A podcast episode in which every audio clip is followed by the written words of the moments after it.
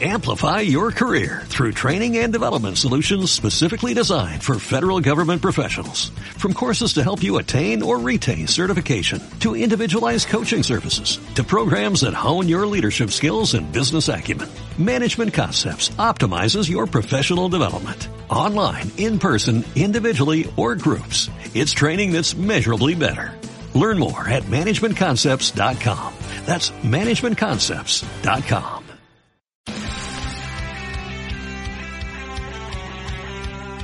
Bienvenidos al podcast de Colombia Simpson. Humor, memes y entrevistas que hablan de Colombia y de los Simpson.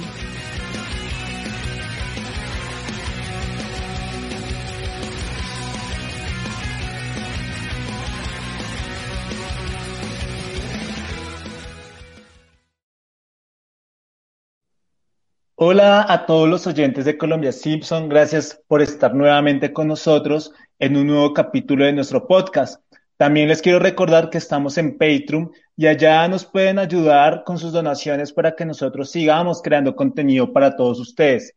En esta oportunidad, bueno, antes de presentar al invitado, les quiero contar algo y es que creamos cuenta de TikTok. Yo no sé qué voy a hacer por allá, pero la creé, o la creamos y vamos a ver qué cómo nos va por allá en TikTok. Entonces los espero por allá también. La cuenta se llama, igual que acá, Colombia Simpson.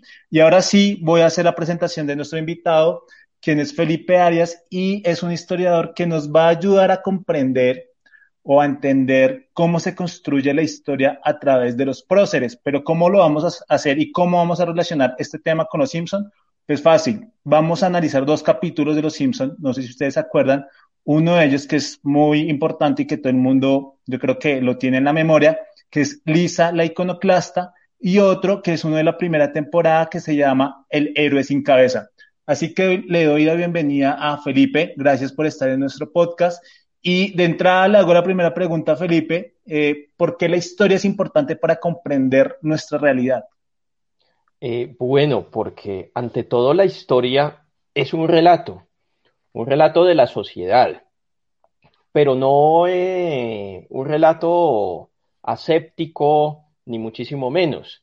Eh, precisamente el episodio que tú mencionas de Lisa la iconoclasta es eh, el episodio que mejor nos sirve para entender ese significado que tiene la escritura de la historia o la narración de la historia en las sociedades, porque nos habla de cómo el pasado construye relatos a partir de los cuales independientemente de si son buenos o malos, las sociedades construyen una, eh, una, mm, una, identidad, eh, construyen una serie de eh, maneras de entenderse a sí mismas.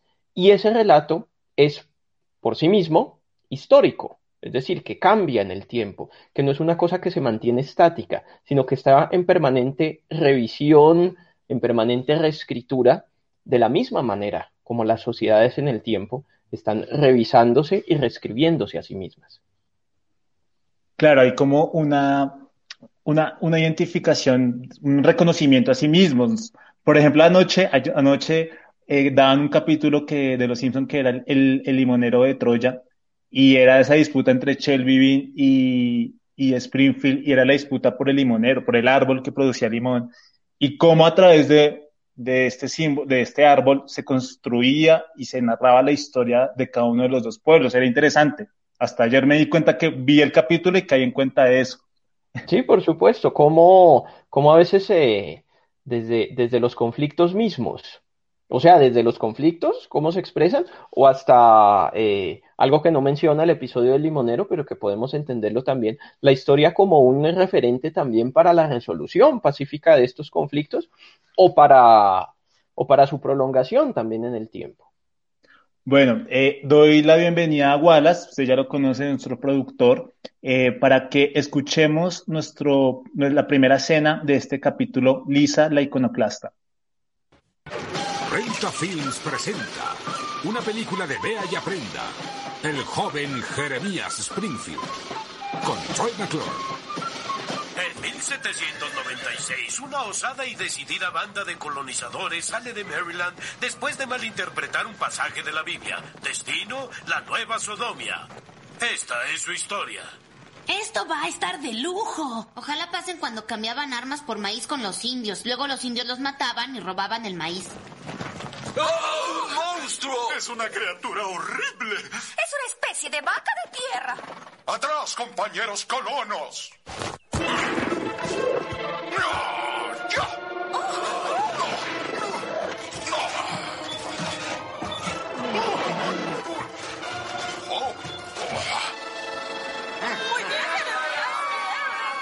Ha salvado nuestra joven comunidad. Señor Springfield, ¿cómo podría yo lograr tal grandeza? Un noble espíritu agrandece al hombre más pequeño. Springfield es lo máximo. Aquí están sus papás. ¿Agrandece? No había oído esa palabra fuera de Springfield. No sé por qué. Tiene perfecta validancia. Eh, Felipe, dejo que hagas la reflexión de esta primera escena. Bueno, ese, esa es una escena que nos muestra, obviamente desde una visión eh, absurdamente satírica, eh, cómo, cómo las sociedades y particularmente las sociedades modernas han construido eh, su identidad a partir de unos eh, relatos pues, eh, absolutamente simplificados y em, ahora se me fue, se me fue el término, bueno, que, que, que, que, enaltecen pues, de una manera absolutamente subjetiva y sesgada, pues personajes que, que de todas maneras sí tienen un papel eh, que no deja de ser importante dentro de la construcción de la identidad de una comunidad, porque en el caso de el fundador de una población o el eh, gestor o el protagonista principal del proceso de origen de, de un Estado, o es una cosa que, que pues,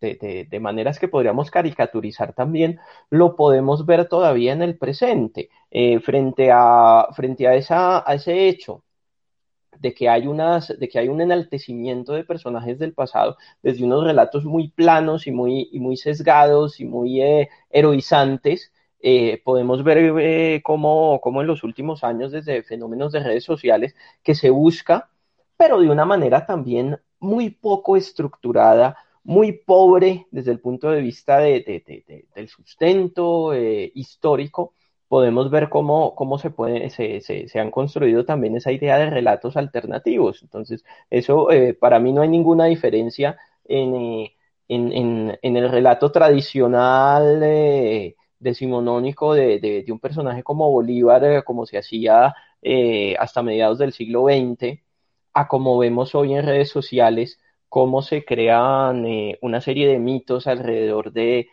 eh, de las sociedades prehispánicas, o no de las sociedades prehispánicas, sino solamente de una de ellas, eh, o de también relatos, relatos muy similares que se han construido de maneras absolutamente arbitrarias a partir de, de bulos de redes sociales de, de las comunidades afro. Eh, claro, eso nos, nos habla también de las necesidades que tienen las sociedades de encontrar referentes a partir de su pasado. O sea, no solo hay que, no solo hay que burlarnos, ¿no?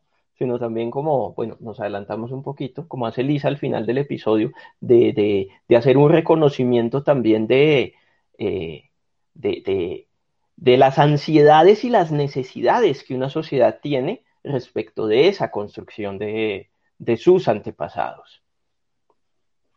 Buscando cómo desmen, desmenuzar un poco esta escena, también hay algo que a mí me interesa, o sea, que, que observamos y caímos en cuenta, y es que durante el capítulo eh, también se evidencia cómo la historia se relaciona directamente con la niñez. O sea, como que desde allí se erigen las bases del aprendizaje histórico. Eh, pero en la serie se muestra como un aprendizaje que no se cuestiona, sino que como que solo se hereda. En ese sentido, ¿la historia es algo que se hereda o debería ser algo que se cuestiona todo el tiempo?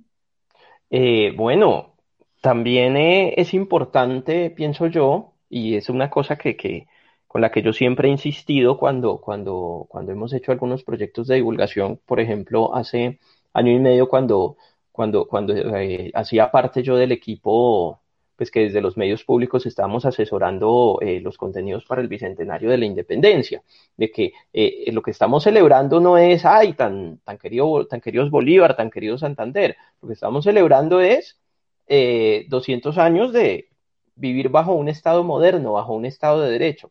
¿Y qué más característico de esa experiencia que el espíritu crítico, que el reconocimiento de una diversidad de pensamiento, el derecho a disentir que nos hemos ganado, que hemos conquistado dentro de esa, dentro de esa modernidad. Y complementando lo que tú dices, eh, sí, claro, la educación básica es un espacio eh, primordial dentro de esa, así como, como desde la educación básica nos, eh, nos, familiarizamos, eh, es el primer espacio en el que nos familiarizamos con un pensamiento matemático, con un método científico, eh, también lo es con una formación ciudadana. Y el, eh, y, el, y, el conocimiento del pasado, la enseñanza de la historia, debe ser ante todo eso, una formación ciudadana. Claro, por ahí tangencialmente podemos verlo desde la idea de, de las conmemoraciones del Bicentenario de Springfield, eh, pero sí, precisamente, el, espíritu crítico debe estar desde, desde un comienzo, desde ese, desde ese proceso de enseñanza de la, de, la, historia. Son importantes los referentes, los hombres y las mujeres que pueden servir como, como, como modelos, pero la importancia también de mirarlos eh, críticamente, ¿no? Finalmente estamos hablando de personas que vivieron en sociedades que se pueden parecer mucho a la nuestra, pero también pueden ser muy diferentes, ¿no? Y, eso, y el reconocimiento también de esos defectos puede ser muy útil en la formación de un espíritu crítico.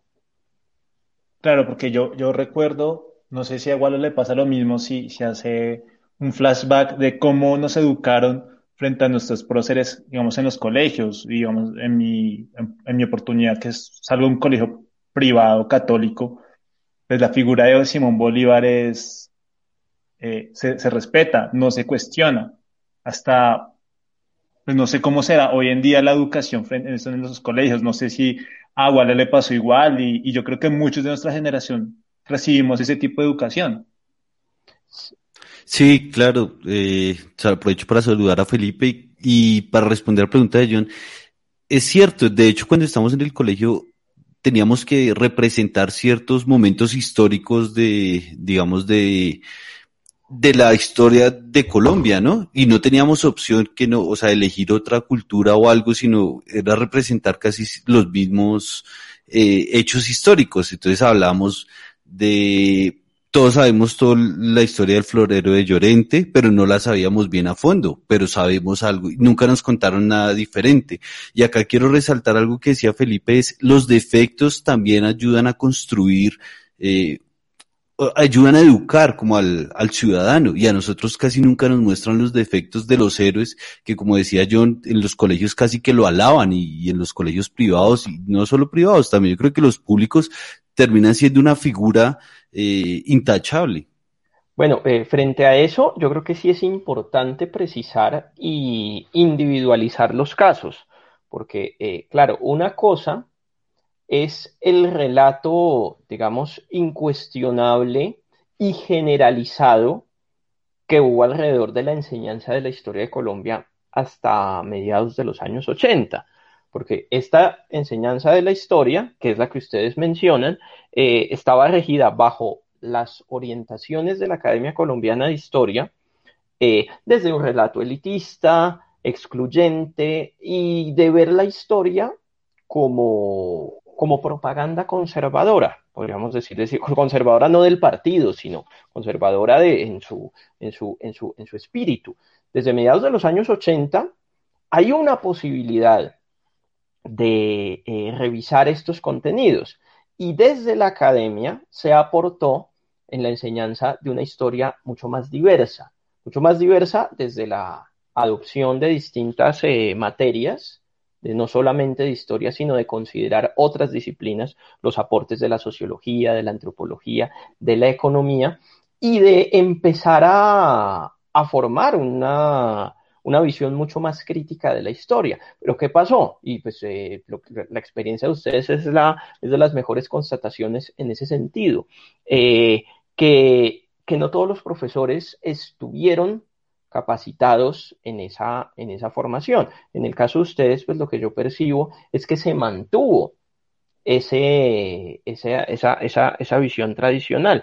Yo, yo no tuve profesores que yo diga excepcionales en ciencias sociales. Sin embargo, sí, sí me he dado cuenta que lo que fue mi formación, sobre todo en bachillerato, eh, la visión que se tuvo del pasado y particularmente de la independencia fue una, fue una visión, eh, una visión crítica, no de vamos a caer pues en la idea de ya de renunciar de plano a, a, desconocer el aporte de unos personajes pues a la formación de, de, la nacionalidad o de las instituciones, pero sí la posibilidad de mirarlos, de mirarlos críticamente. Mm, tal vez este no sea el espacio para profundizar un poco en el sentido de, de, de por, qué, por qué no funcionó, pero en general sí eh, faltó y falta aún una, una conexión mucho más fuerte desde esas posiciones de la que, que, que, que en su momento, bueno, en su momento no, desde los últimos seis décadas ha aportado la academia con eh, eh, la, totalidad de, las y los, profesores, ¿no? Y eh, reivindicar una diversidad no solamente desde el espíritu crítico, sino desde, desde lo diverso que es este país, desde lo regional, desde lo étnico. Hay esfuerzos, y digamos, en, cuando, cuando yo he trabajado también en, en la redacción de libros de texto, muchas veces pues se, se, se narra la historia, por ejemplo, de de, de, los movimientos en pro de los, de, los derechos de la mujer, eh, historias de las comunidades indígenas, de las comunidades afro, no solamente como una concesión de, de autores o de, o de editoriales, sino porque así lo ha exigido eh, el, el, Estado colombiano desde la formación en competencias de, los estudiantes. Lo que pasa es que eh daría la impresión de que se abarca, se, se, busca eso hoy día, abarcar demasiado sin que haya una formación de los docentes en esa, en esa, en esa posibilidad, ¿no? O sea, ustedes ven los, las competencias en, en, el papel son buenísimas, por eso un montón de cosas que, que se buscan formar en el estudiante, pero ¿quién, quién asume esa tarea? Ahí está, el, ahí está la gran dificultad digamos, continuando con este hilo, conductor, yo creo que la, escena que vamos a ver ahorita ayuda como a reforzar toda esta idea que nos está hablando Felipe y de ahí vamos a, preguntar eh, más sobre el tema. Escuchemos la escena. ¿Qué hay de desayunar? Emparedados. Creo que no os comprendo, March. pan con viandas. ¿Qué harías si te dijera que Jeremías Springfield no era tan grande como dicen que fue? Mira, en realidad era un pirata llamado Hans Sprongfeld y un turco le arrancó la lengua de una mordida en una riña. ¿No tenía lengua? ¿Y cómo hablaba y comía y reía y amaba? Tenía una lengua postiza de plata. Claro, eso sirve. Fue uno de los hombres más perversos del siglo XVIII. Incluso trató de matar a George Washington. ¡Ah, malnacido! Trenton, Nueva Jersey, 1781. Denme todo su dinero. ¡Jamás!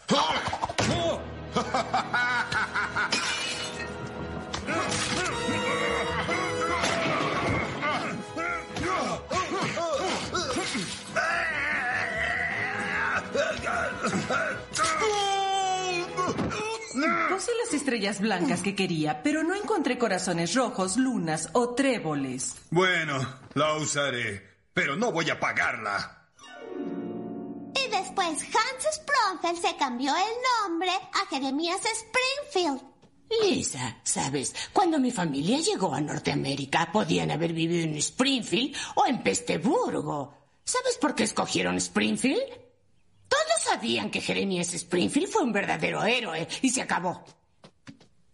Yo te creo, amor. ¿En serio? Claro que sí. Siempre tienes razón en estas cosas y por primera vez te voy a apoyar. Rafa, nueve. Ginny, nueve. Y Lisa, por tu trabajo, Jeremías Springfield, un superfraude, cero. Pero todo es cierto. Ah, esto es solo un montón de desvaríos de una niña rebelde y prejuiciosa. Son mujeres como tú las que nos dificultan conseguir marido. La última parte es muy buena. Pero de esta escena quiero preguntar dos cosas. Y la primera es, como nos damos cuenta que Lisa encuentra toda la información en un libro sobre Jeremías Springfield y curiosa, o sea, encuentra todo en, los libros. eh, yo le quería preguntar a Felipe si se ha dado algún caso en el que la academia respalde un fraude como, en el que, como el que vemos en este capítulo sobre Jeremías Springfield. No, claro, casos, casos así, casos así son recurrentes, ¿no? Y desde cómo, cómo se construye un mito alrededor de una figura histórica y de cómo a la luz de los documentos esto, esta, esta historia se puede revisar. A ver, un caso, caso muy eh, representativo es el de la muerte de Antonio Ricaurte. Ricaurte fue un, que no nombra el himno nacional, ¿no? Un, un joven santafereño que hace parte del grupo de eh, neogranadinos que, que, auxilian a Bolívar en su primera campaña sobre Venezuela en 1814. Eh, y a él le encomiendan una misión que es cuidar la hacienda San Mateo. Y según la historia que se repitió durante mucho tiempo, eh, Ricaurte, al ver que la hacienda, que es donde tienen el depósito de pólvora, va a ser tomada por las tropas realistas, pues él decide prenderle fuego al depósito y explotar eh, y explotarlo con todo y con todo y él, ¿no? Por eso el tema de en átomos volando que, menciona el himno nacional. Pues esta fue, fue, una historia que tuvo mucho efecto en la propaganda durante la guerra de independencia eh, la historia pues de, ese sacrificio de Ricaurte eh, a, los, a los pocos meses ya se conoce en, buena parte de la, de la, Nueva Granada y por supuesto también en Venezuela, ¿no? Y una manera también de infundir, eh, de desmoralizar por un lado a los, a los enemigos, a los realistas, pero también de moralizar a los independentistas, de miren cómo alguien que ni siquiera es de esta, de, de, de esta provincia, eh, es capaz de inmolarse de esa manera por la, por la independencia. Eh, así, así fue hasta cuando eh, más o menos 110 años después se edita, se imprime un manuscrito eh, que se conoce como el Diario de Bucaramanga. El Diario de Bucaramanga fue escrito por un hombre, por un Luis Perú de la Croix, un francés que era de decán de Bolívar en 1828 y que pues, Bolívar ahí con, con unos traguitos, pues, eh, durante varias noches cuando estaba, cuando, cuando, cuando se, se, radica en Bucaramanga durante la convención de Ocaña, y una de las cosas que le cuenta es que él se inventó la historia de Ricaurte. Ricaurte murió, pero pues por una bala, como, como pues en, como, como, como habría muerto cualquier otro combatiente, según este testimonio del diario de, Bucaramanga. Parece que hay otros eh, testimonios que supuestamente sí que dicen que lo de, que lo de, que lo de Ricardo sí fue cierto, eh, supuestamente así lo declaró eh, Matea Bolívar, una de las, eh, de las nanas negras que tuvo Bolívar en su, infancia y que vivía allí también en, en San Mateo. Claro, no es, se conoce desde hace casi 100 años, este testimonio del diario de Bucaramanga, pero no es que haya trascendido mucho, ¿no? Eh, yo hasta hace muy poco conocí, por ejemplo, esa, esa versión. Eh, el sacrificio de Ricaurte, por ejemplo, en eh, la, que la serie que, que, restauró pues, el equipo de Señal Memoria de Bolívar, el hombre de las dificultades, representa tal cual el, la, la, inmolación de Ricardo en San Mateo. Yo no sé si la serie de Bolívar, la de Caracol y Netflix, no, no, no sé francamente si sí lo representó ahí, ahí me corchan. La, la, Escuela de Artillería del Ejército de Colombia, su lema o su, su, su referente es Ricaurte. Pues, ¿Quién va a la Escuela de Artillería y les dice que va? Ese man, eh, ese man se murió, fue un balazo. A mí me gusta que, que Felipe está hablando de, de, algo que tengo pensado preguntarle ya, o sea, era la siguiente pregunta, y es que ¿Cómo hace la historia, o ustedes los historiadores, y acá pues no quiero, no quiero juzgar los diferentes tipos de contenidos que hay para enriquecer la historia o para que la gente aprenda de historia.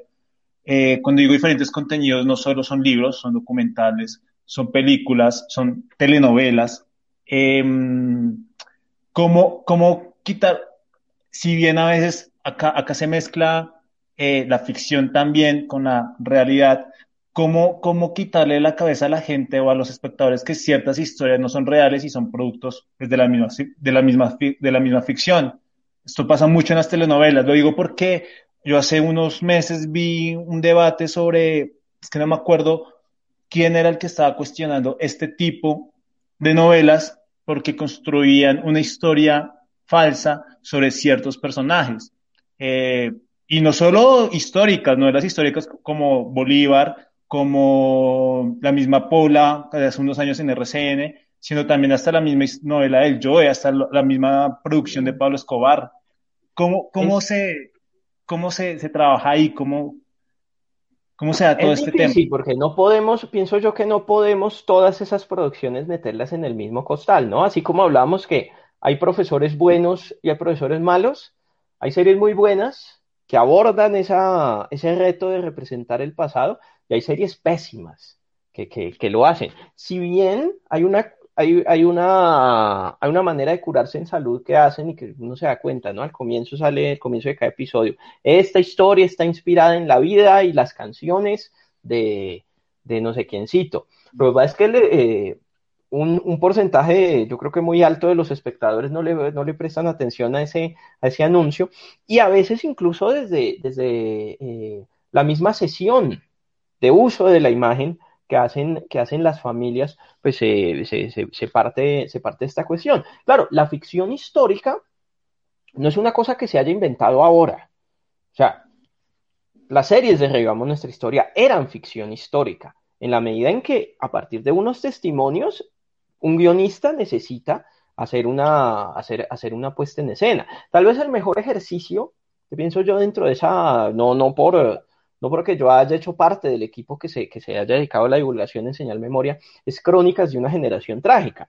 Una miniserie sobre la independencia con grandes divergencias, eh, no como las de Troy McClure haciendo de Jeremías Springfield, pero sí grandes divergencias de, de la historia, digamos, eh, no real, pero sí por lo menos del relato escrito de la independencia, pero grandes eh, divergencias que uno entiende con un sentido no solo, no solo artístico, que lo tiene, sino también pedagógico. Y eso es, y eso es pues, el gran valor que pueden tener este tipo de proyectos. O sea, apelar a la ficción, pero la ficción también que nos sirva para construir una, una narración pedagógica. Otro ejemplo, eh, podríamos decir, eh, este clásico, no recuerdo cuál es el director, es francés, bueno, la de la Guerra del Fuego.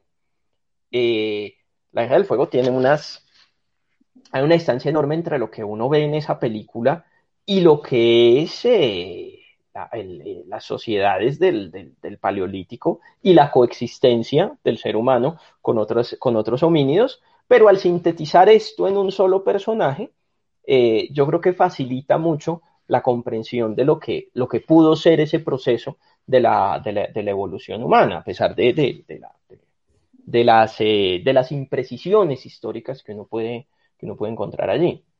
El director es Jean-Jacques Anaut. Jacques Anaut, muchísimas gracias. yo tenía una duda y quería volver un poquito como, como a la primera pregunta que hacía John, y era eh, a la reflexión que hacías de Ricaurte, y era hasta qué punto un historiador puede, o, no sé, o cómo puedes ver que es peor influir en mostrar una realidad, que es casi todo lo que estamos basando acá en este capítulo, o dejar fluir como la misma idea.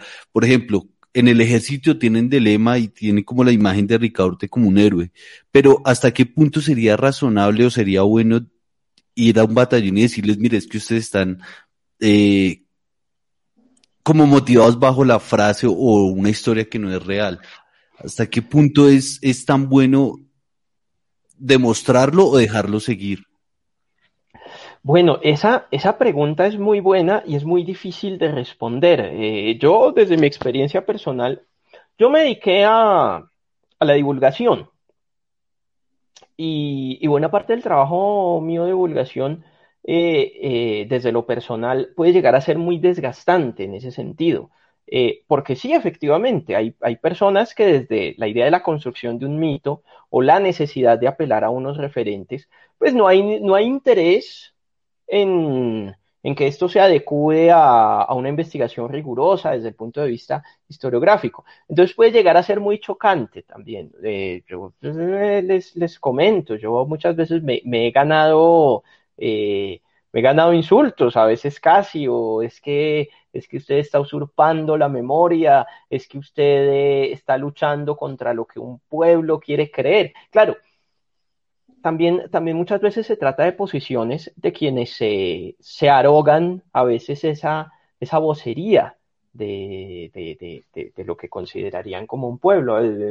Por ejemplo, cuando, cuando, cuando yo he, he, hecho estos cuestionamientos, por ejemplo, hacia, hacia mitos de muy, de muy reciente cuño, desde, desde la historia afro, he encontrado muchísima más receptividad en comunidades y en personas afro y en personas de esas comunidades que en, em, en, en, personajes eh, blancos o mestizos que se han arrogado esa, esa vocería, como por, por, por, por citar esos, eh, un, un, caso, caso representativo en ese, en ese sentido. Claro, eh, los, los mitos se, se, hacen, se, pueden hacer de la misma, se pueden deshacer, perdón, de la misma manera como, como se, como se deshicieron.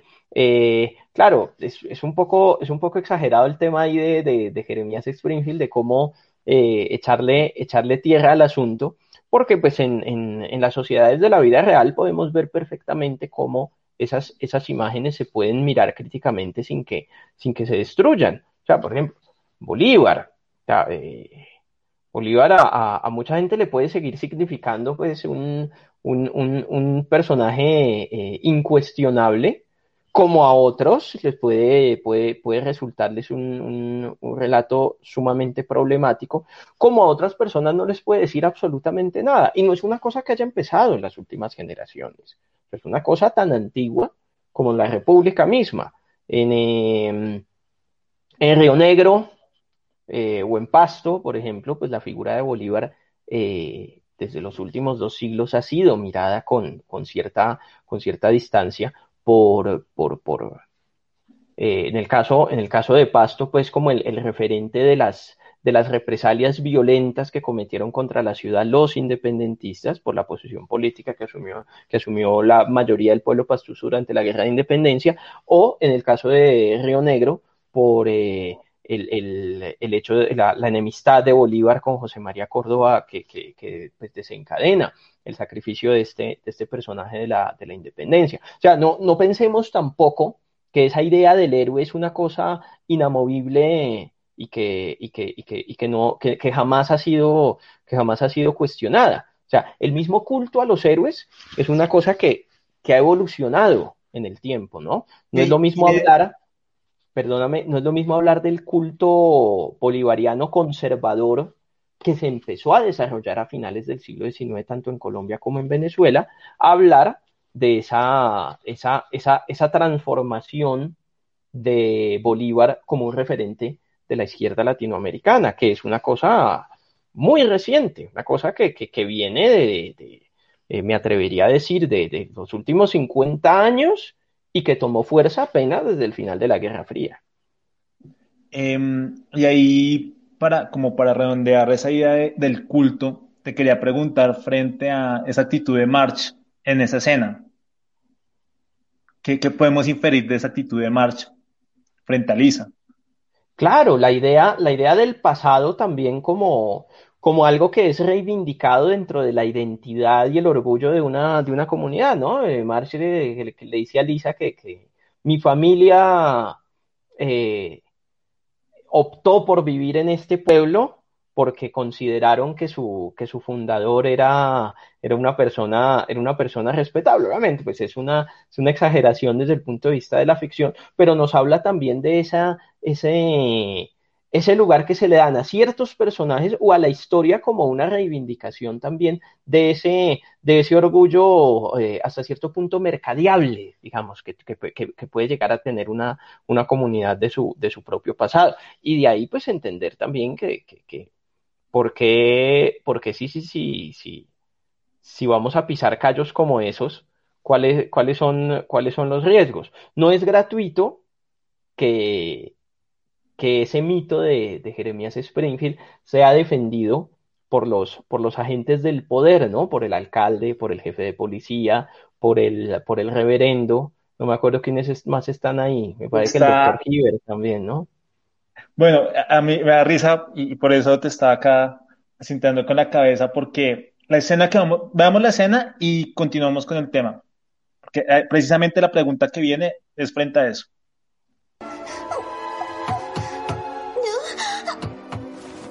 ¿Por qué desentierras los huesos del pasado? ¿Por qué perturbas al fantasma de la historia?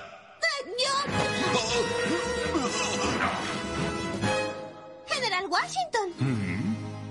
Haces bien en descubrir a Jeremías, Lisa. No te detengas. Falta una pieza en el rompecabezas. Pero ya causé muchos problemas, General Washington. No puedo seguir. En la revolución había débiles y los llamábamos kentoquianos. Tendré que buscar a otra pequeña que quiera ser presidenta. ¿Cuál es el teléfono de tu amiga Ginny? No, Jenny, no. Llenará la Suprema Corte de Niños. Déjame ayudarte, George Washington. De veras, quiero ayudarte. Quiero ayudarte, George Washington. Ay, hasta tus sueños son raros. ¿Me abres la leche, mami? No soy mami, Rafa. Soy tu maestra.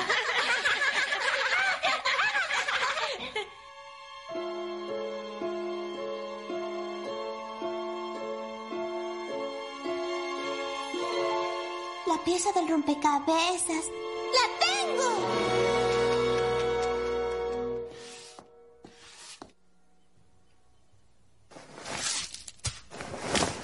¿Tú? ¿Qué estás haciendo aquí? Tengo razón sobre Jeremías y ahora puedo probarlo. Oh, por Dios, esa tontería otra vez. ¿No crees que ya dañaste bastante a Jeremías con tus cuentos infantiles de piratas y lenguas de plata que no aparecen? No, porque usted la robó. ¡Qué mentira!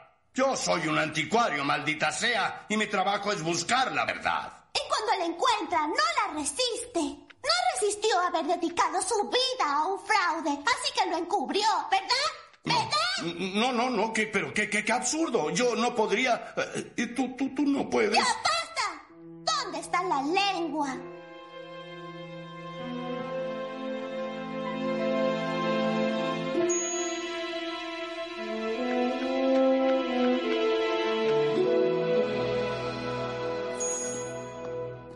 Pensé que nadie la encontraría. Cuando abrí el ataúd estaba ahí. Esa lengua brillante saliendo de su boca, amenazando toda mi carrera, toda mi... mi vida. La tomé antes que el polvo se disipara y creí que te había engañado. Así fue hasta que descubrí que la confesión de Jeremías decía más de lo que escribió. ¿De qué otra forma pudo conseguir esto? Eh, esta escena es importante en el sentido de que si bien el anticuario, el, historiador acá dice que el, hecho como tal eh, iba a perturbar su, su carrera, eh, más allá de eso, queríamos preguntarte era que curiosamente las personas que más refutaban a Lisa era pues este señor, pero también personas de la sociedad importante de Springfield, como el alcalde Diamante, el, jefe de la policía, el sacerdote, el cura. Se puede decir que la historia es elaborada o fue elaborada en algún momento por instituciones de gran poder. Eh, no solo la historia, sino en general la construcción del conocimiento, como, como el osito perezoso, el conocimiento es poder. Eh, y eh, pues finalmente, en un proceso en el cual la formación de eh, las diferentes esferas de pensamiento en la educación es un objeto de políticas, no solo desde el Estado, sino por ejemplo de instituciones como la Iglesia, pues eh, el, conoci el, el, conocimiento histórico, como cualquier otro conocimiento, pues es también algo que puede llegar a ser construido desde el poder, no solamente en el pasado, sino eh, también en, el, en, el, presente. De nuevo volvemos al tema de esa, esa influencia que tuvo eh, desde, desde principios del siglo pasado la Academia de Historia dentro de esos lineamientos en el caso colombiano de cómo debía ser la enseñanza de la historia, a partir pues de un texto muy famoso, muy eh, eh, cuestionado por los historiadores académicos desde cuando salió editado en 1911, que es la historia de Colombia de Naoya Rula, que es esa visión heroica de la independencia, pues esa visión en general profundamente conservadora del, del, pasado colombiano. Hay, una, hay un cuestionamiento muy famoso, por ejemplo, del profesor Jorge Palacios, pionero en la investigación de, de, las, de, las, comunidades afro, que de, que de 500 y pico de páginas, solo hay una página sobre las comunidades negras, y es la página en la que se habla de San Pedro Clavera. Eh, como pues, para, para, para, hablar de ese libro y, y, su impacto que tuvo también dentro de la, la representación del país llevada a nuestra, a, la educación de muchas generaciones de, colombianos. Eh, claro, hoy día podemos decir también que se hace desde el poder, no necesariamente desde, desde una visión eh, propagandística y conservadora, sino desde eh, la necesidad de apelar al, al discurso diverso e incluyente, de, la inacabada constitución del 91. Sin embargo, podemos ver que aún en la enseñanza de historia en los colegios hay todavía hijos del texto de Naoya Rula y, cómo, a pesar de haber pasado 35 años de esa reforma curricular, eh, a pesar de cumplir 30 años nuestra constitución del 91, sigue de una manera muy fuerte persistiendo esa, esa, esa visión. Y sí, por supuesto, no es gratuito, que desde el, desde el poder se, se haga esa, se, se, haga esa representación también del pasado. Lo vimos, bueno, y lo seguimos viendo, porque estamos en el, todavía en las celebraciones del Bicentenario de la Independencia, eh, que mucha gente se queda con, eh, con un discurso que es absolutamente comprensible, que pues, eh, los militares van a, van a hacer su desfile, el presidente de la República o la vicepresidenta, que, pues, son, eh, que, es a quien se, se, le delagaron eh, buena parte de estos festejos, van a hacer su discurso, no van a dejar de hacerlo de ninguna manera porque pues, son, son las cabezas visibles del Estado y pues el caso de las, las Fuerzas Armadas tienen también su propia, su propia visión de, de, y su propia construcción de la memoria histórica, pero la gente se ha quedado en eso. Y entonces todo lo que hemos hecho desde el resto de instituciones del Estado eh, no nos paran bolas y entonces cuando queda uno como eh, ah, eh, ustedes son los historiadores que están haciendo el bicentenario, ah, todavía con esa mierda, que no sé qué, con esos desfiles y con ese... Entonces, pues ese es, ese es un ejemplo de cómo todavía puede persistir esa, esa, esa, esa cuestión, ¿no? O sea, es importante porque pues desde la identidad de unas instituciones y pues desde un discurso de eh, desde la institucionalidad y desde el poder que, que, que aporta, que se, que se aporta desde la presidencia, pero las otras representaciones que coexisten eh, eh, a veces pues no, no sé, no sé qué tan, qué, qué, tan profundamente hemos podido llegar a la, a la población. Ok, ya para, para terminar este capítulo, vamos a ver la última escena que es súper importante para poder llegar hacia una, como una primera conclusión de todo este, tema sobre la construcción de, de la historia a través de los próceres o nuestros próceres.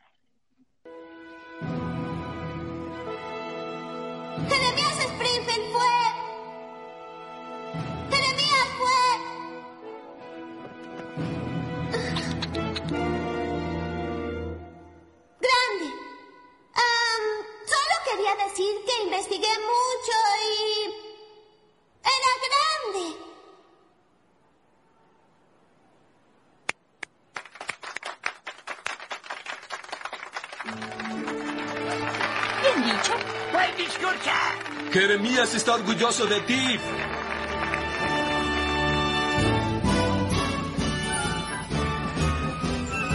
¿Por qué no lo dijiste? Porque el mito de Jeremías tiene valor. Promueve los mejores sentimientos del pueblo. Quien lo haya dicho, un noble espíritu agrandece al hombre más pequeño.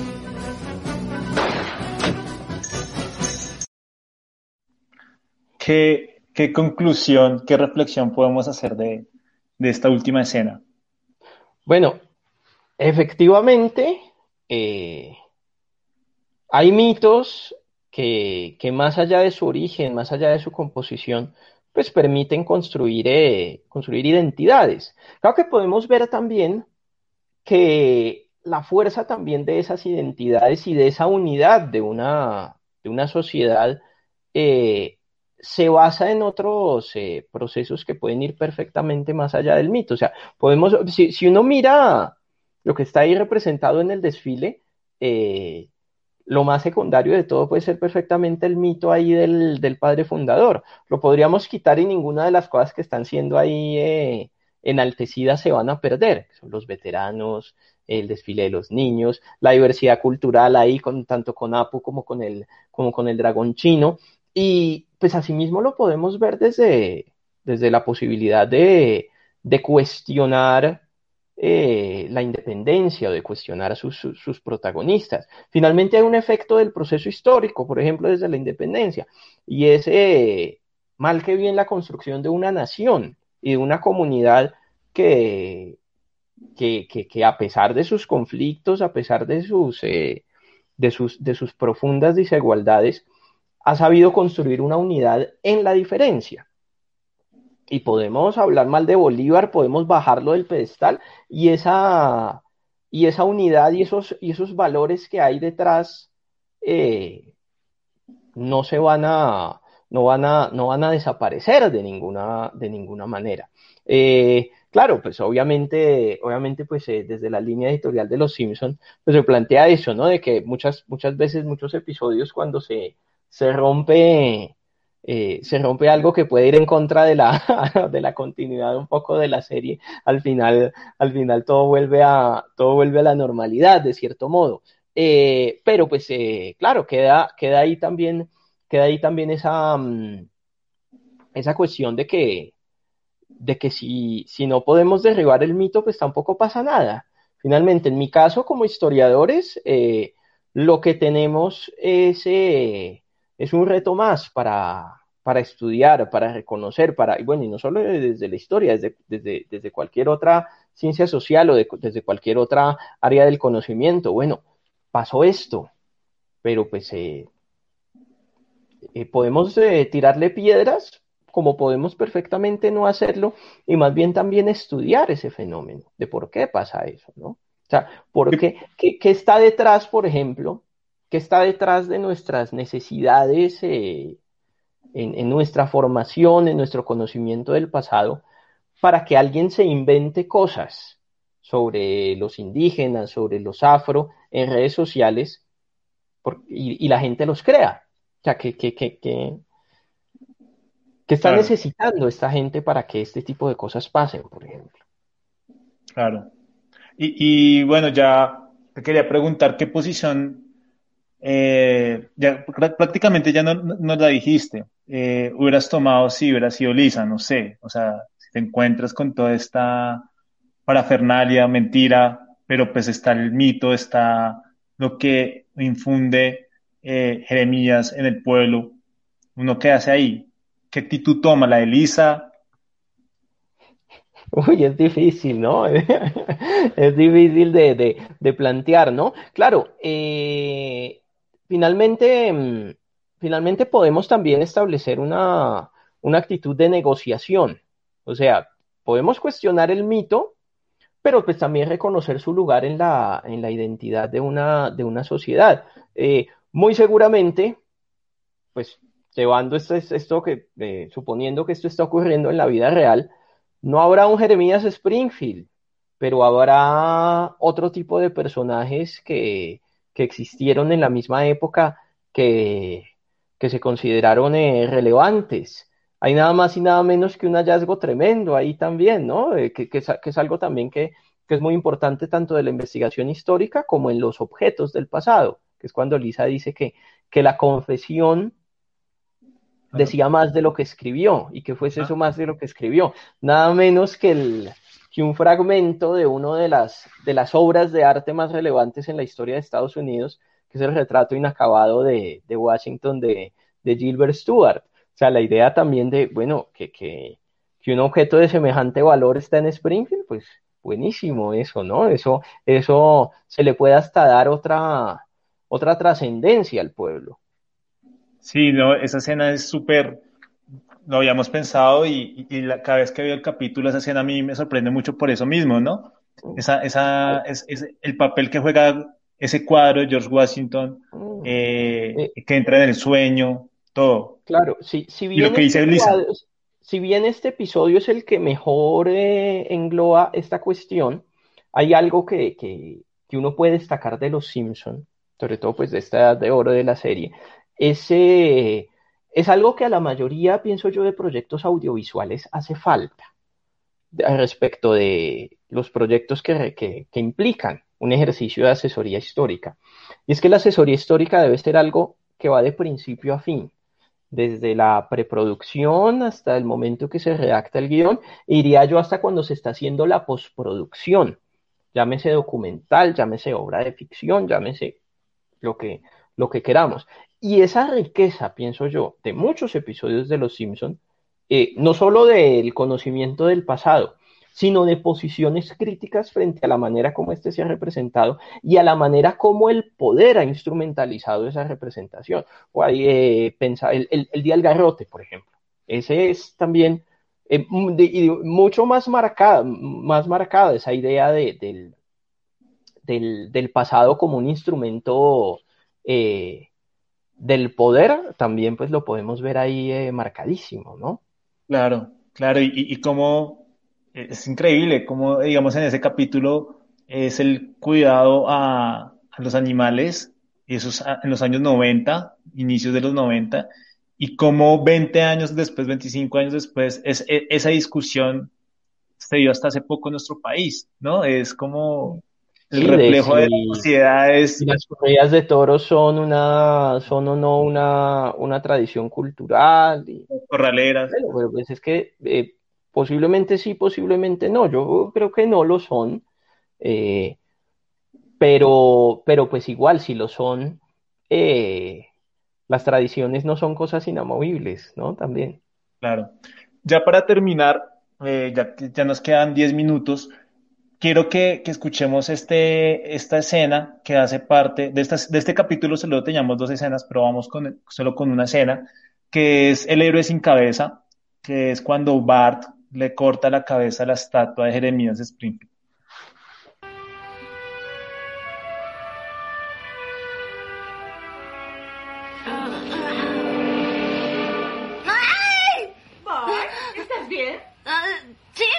De maravilla, mamá. Bueno, baja a desayunar. Mm, mira esta, el brazo de Thor. Enviará sus pinos mm, al Valhalla. Lisa. Al Valhalla van los vikingos cuando mueren. Mm, va, vaya bola. Buenos días a todos. Interrumpimos Mambo en la mañana para dar una noticia especial. La estatua de Jeremías Springfield, fundador de nuestro pueblo, fue brutal e inquincayamente decapitada anoche en un acto de absurdo vandalismo. Tenemos al jefe de policía en el ayuntamiento. No tenemos testigos, ni sospechosos, ni pistas. Si alguien tiene alguna información, por favor marque el cero y pida a la policía. Repito el número, cero.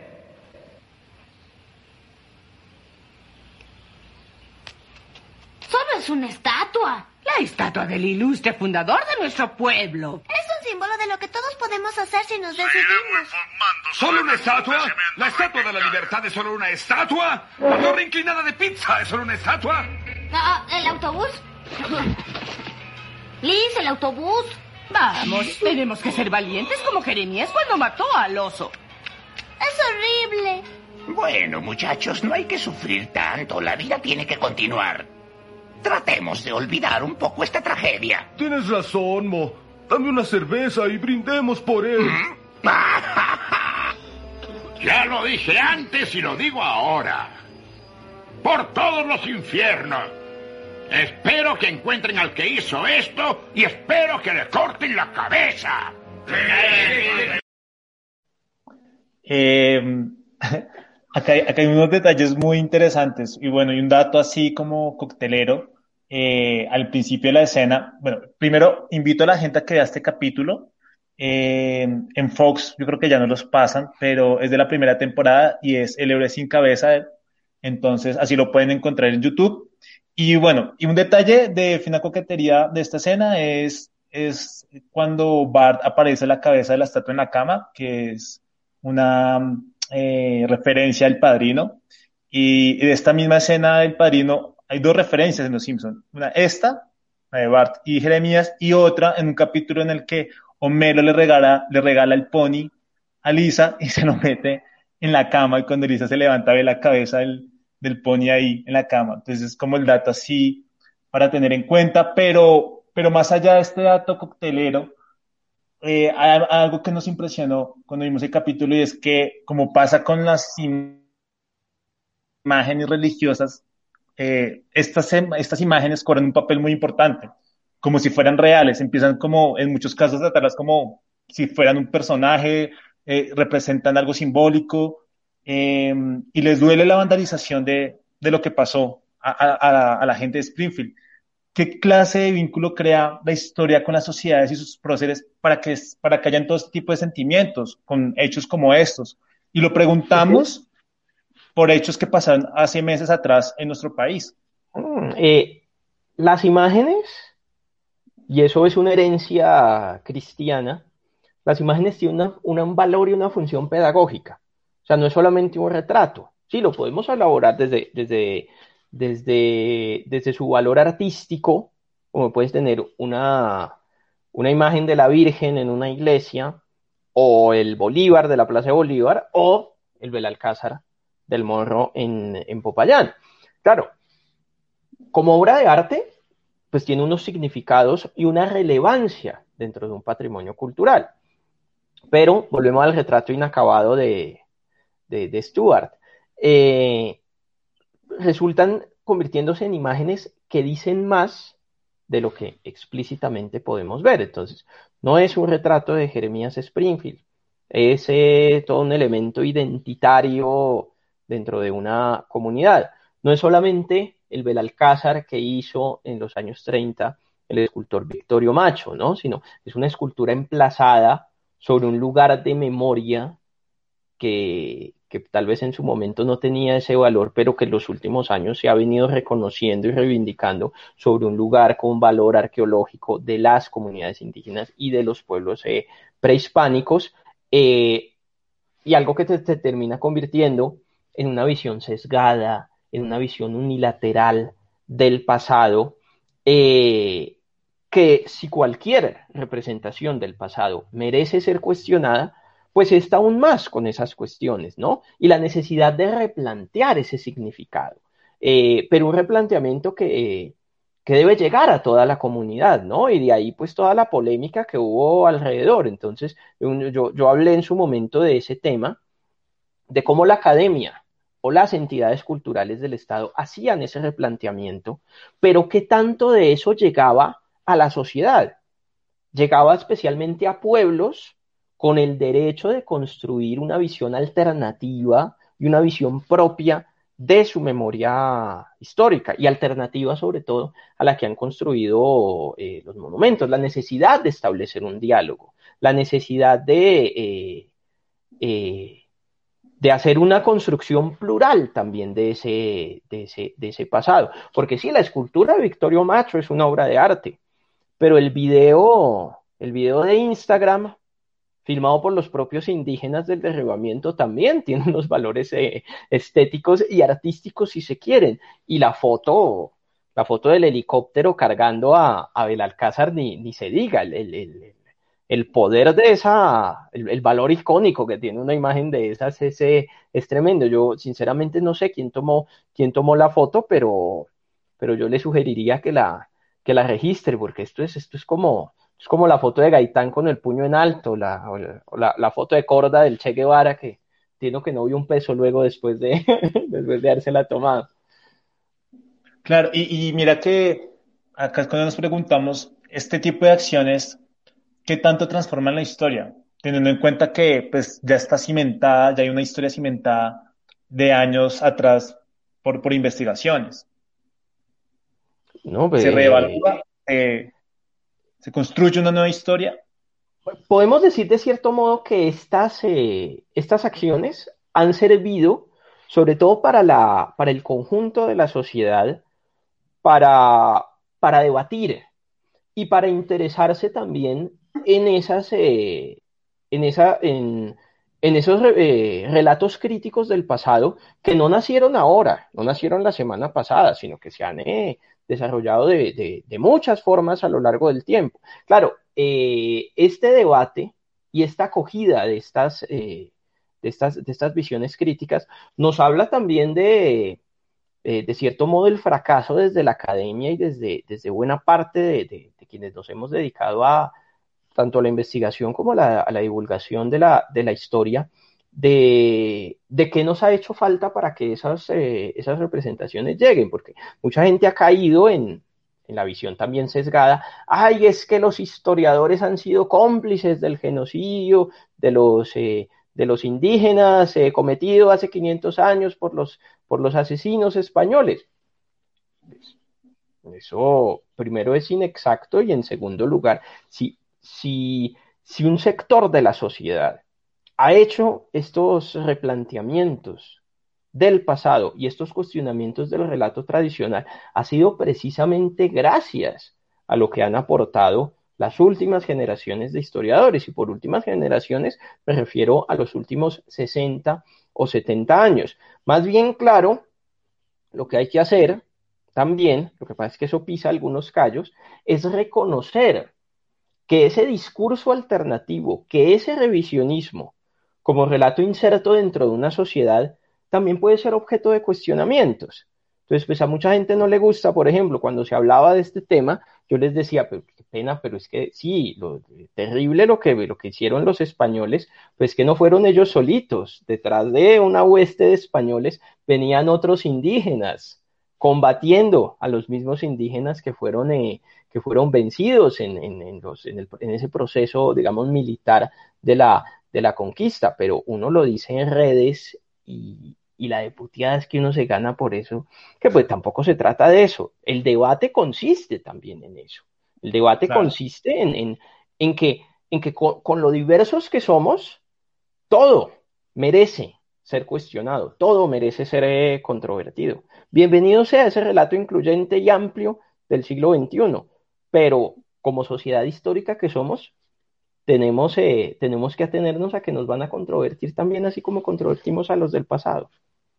Ya para terminar, y ya nos dice como una conclusión general de, y tu, tu opinión sobre el trabajo de los libretistas, de los guionistas de Los Simpson frente a cómo ha sido su construcción eh, en sus episodios sobre la historia, en este caso historia norteamericana y cómo cómo lo han hecho pues bien. Pero este, este capítulo, si bien no lo abordamos tanto, ¿qué, qué reflexión te deja? El de, en el que Bart le corta la cabeza al, al, héroe del pueblo, a la estatua del héroe del pueblo, un símbolo, si bien no lo hace por, porque no cree en él, sino lo hace más por una cuestión personal de ser popular. Es un, es un acto de vandalismo puro, sin, ningún tipo de, sin ningún tipo de sustento político o filosófico. Eh, no es excepcional, todo lo contrario. Algo que, una reflexión también que hacíamos antes del caso de Belalcázar, era cuando, cuando se estaban haciendo este tipo de actos en, en Europa y en Estados Unidos, eh, en el marco del Black, Black Lives Matter, eh, una cosa que yo decía era, vean, aquí también se han derribado estatuas de esclavistas y ponía el ejemplo de Julio Arboleda en el Parque de la Independencia. Eh, lo que pasa es que a Arboleda no lo derribó una manifestación, a Arboleda lo derribó el abandono del patrimonio cultural. le cayó un árbol encima de ese busto, eh, los pedazos que recogieron los llevaron a, la estación de policía de Germania, y pues como eso era mármol, eh, alguien se los, se los robó, hoy debe ser el pollo de una cocina en, en, en, alguna casa fina. Debe ser, debe ser ese, el, pobre, el pobre Arboleda. Eh, y pues muchas veces podemos encontrar también esto, el vandalismo en los monumentos públicos, no como una cosa que, ah, es que el vandalismo, ¿no? Algo nos está diciendo también, nos está hablando de un, de un desinterés, de un desdén, de un vencimiento de esos relatos eh, tradicionales que llevaron a que en algún momento en el espacio público se emplazaran este tipo de monumentos también. Claro, lamentable porque se pierde, se pierde una obra de arte, así sea pues de, de un personaje despreciable o un personaje muy bonito, muy feo, lo que sea, eh, pero pues yo sí, sí, sí, sí lo pienso muchas veces, el patrimonio cultural puede preservarse críticamente sin, sin miramientos, pero también tenemos que reflexionar sobre lo que nos están diciendo esos actos de, vandalismo. Eh, sí, total, y, eso es muy cierto, y a mí, a mí, más allá también como de ese eh, abandono del que habla Felipe, yo siempre voy a tener en la mente la, imagen de, de una de las, cuando se derribó la estatua de Hussein, por ejemplo, eh, esa imagen es, o sea, para mí marca, pues a mí me marcó y a toda una generación yo creo que, que lo marcó. Entonces es como, ahí es cuando uno dice el simbolismo, ¿no? Si bien eh, era, no era cercana a nosotros, sí hubo un impacto, porque la vimos, ¿no? Entonces, es, es interesante ese punto y por eso queríamos poner este capítulo, como hablar de este capítulo, porque porque era como esa construcción de la imagen, de la, de la estatua, eh, también como reflexionar sobre los nombres que llevan nuestras bibliotecas, eh, patrimonios culturales, porque pues allá también, allá también hay algo interesante que observar y que cuestionar. Y a veces, de nuevo, la vandalización nos puede, nos puede revelar de los mismos monumentos muchas más cosas, diría Lisa de nuevo con el fragmento del retrato, más cosas de lo que decían en un principio. Un ejemplo, eh, una, una, estatua que fue derribada en Palmira, en el contexto de, del paro de septiembre, eh, era, era, una, era una escultura de un soldado emplazada por, por, por, las Fuerzas Armadas con, eh, hace año y medio con ocasión del, del Bicentenario. Derribar esa estatua eh, fue permitirnos eh, identificar que yo no sé cuánto habrá costado, no, vamos a ver, aquí no, no va a ser un espacio para difamar a nadie, pero ni siquiera era de, ni siquiera una escultura de bronce, era un, era un muñeco, era un maniquí que intervenido y y, o sea, ni siquiera era pátina que a veces hacen por, por, por bajar costos esculturas de cemento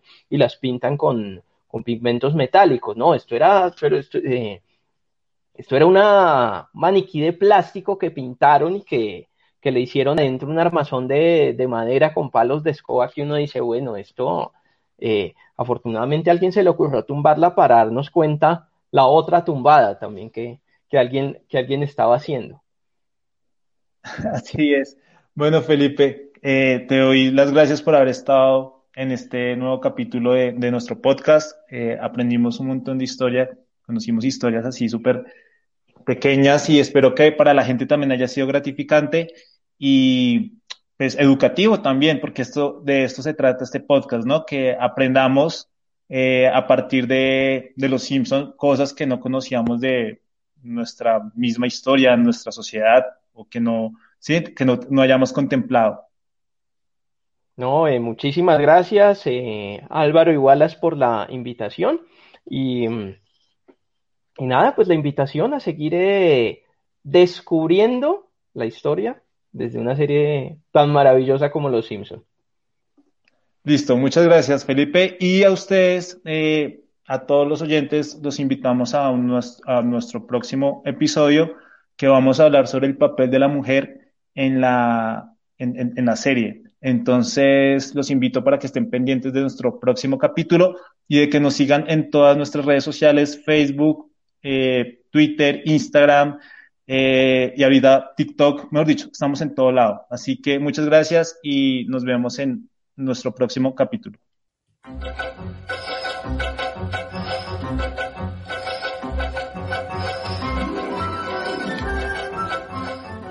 Si quieres escuchar contenido exclusivo de este episodio, te invitamos a que te unas a nuestra comunidad de Patreon.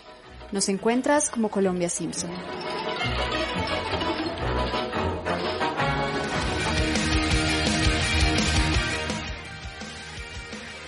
Gracias por escucharnos y espérenos en un próximo episodio. Búsquenos en Facebook, Twitter e Instagram como arroba Colombia Simpson. Este podcast es una producción de arroba Wallace8810.